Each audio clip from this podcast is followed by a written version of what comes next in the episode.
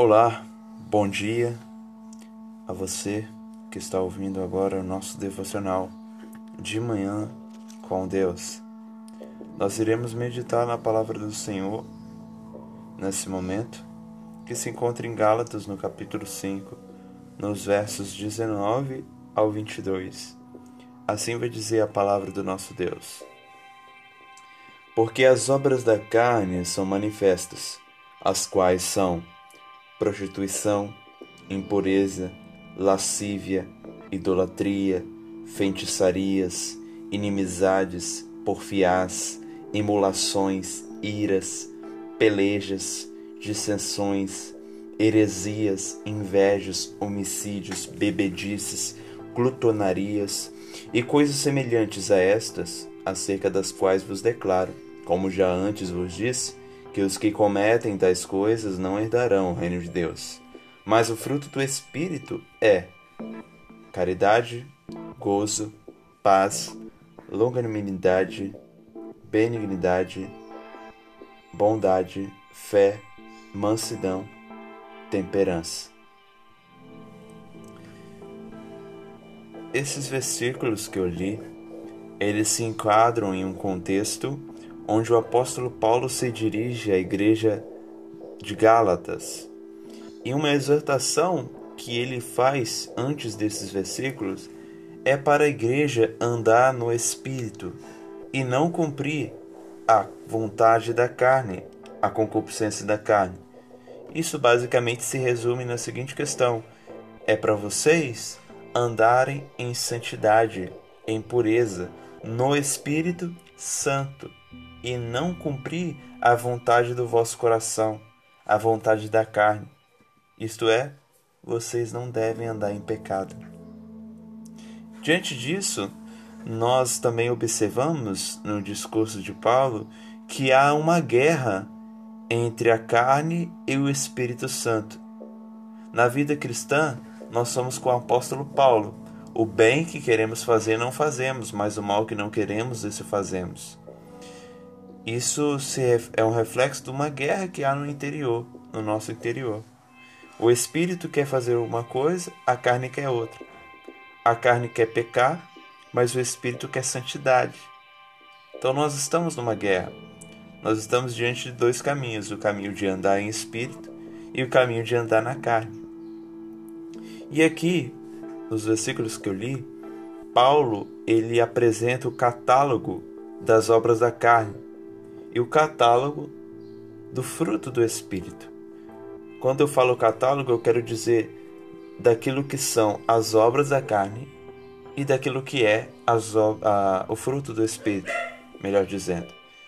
E Paulo disse que as obras da carne são prostituição, impureza, lascívia, idolatria, feitiçaria, inimizade, ou seja, são várias coisas, várias manifestações.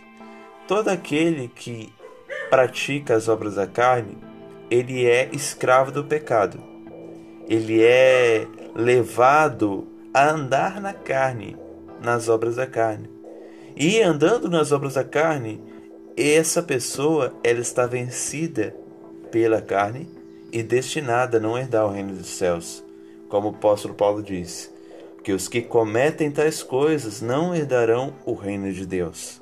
Isto é, se você pratica essas coisas, você não é um cidadão do céu. Se você tem inveja, se você é idólatra, se você anda em feitiçarias, em contendas, em iras, né? em impurezas, prostituição, bebedices, glutonarias, você não vai herdar o reino dos céus, pois você não está andando no Espírito Santo. Andar no Espírito Santo é a marca do verdadeiro cristão. Se você diz que é cristão, mas anda na carne, manifestando as obras da carne, você de maneira nenhuma herdará o reino dos céus. Porque a palavra do Senhor diz em Efésios 1 que nós fomos escolhidos para as boas obras em Cristo, em Cristo. Se são boas obras, logicamente é a obra do Espírito Santo, é o fruto do Espírito Santo. E observo que o Espírito Santo na vida de alguém gera, opera um único fruto. Não são frutos do Espírito, é o fruto do Espírito. Por quê? Porque a presença do Espírito Santo na sua vida já manifestará todo esse, todos esse, todo esse catálogo. Manifestará o amor, o gozo, que é a alegria, a paz, a paciência, a bondade, a benignidade, a fé, mansidão, temperança. Então, quando o Espírito Santo entra na sua vida, você automaticamente operará isso tudo. Você demonstrará isso tudo. Jesus disse que pelos frutos conhecemos a árvore. Então, se a pessoa manifesta as obras da carne, conhecemos que ela é uma pessoa carnal e não é salva. Se a pessoa manifesta as obras do Espírito Santo, ela é um verdadeiro cristão. E então, quem foi salvo não é escravo das obras da carne. Ele não pratica essas carnes por querer, por opção. Se ele praticar, é um desvio, um pecado. Mas não que ele cometa isso por vontade, ele cometa contra a sua própria vontade, como eu disse no começo: o bem que eu quero fazer eu não faço, o mal que eu não quero, este eu faço. Então o cristão não peca é, por um costume, por uma rotina, por querer mas ele peca sem, peca sem querer. Já andar no espírito, ele anda por querer. Por quê? Porque a sua natureza foi mudada e ele vai andar isso porque ele gosta de andar no espírito. Ele ama manifestar as, o fruto do espírito. E observamos que andar no espírito é a marca de alguém que crucificou a carne com suas paixões.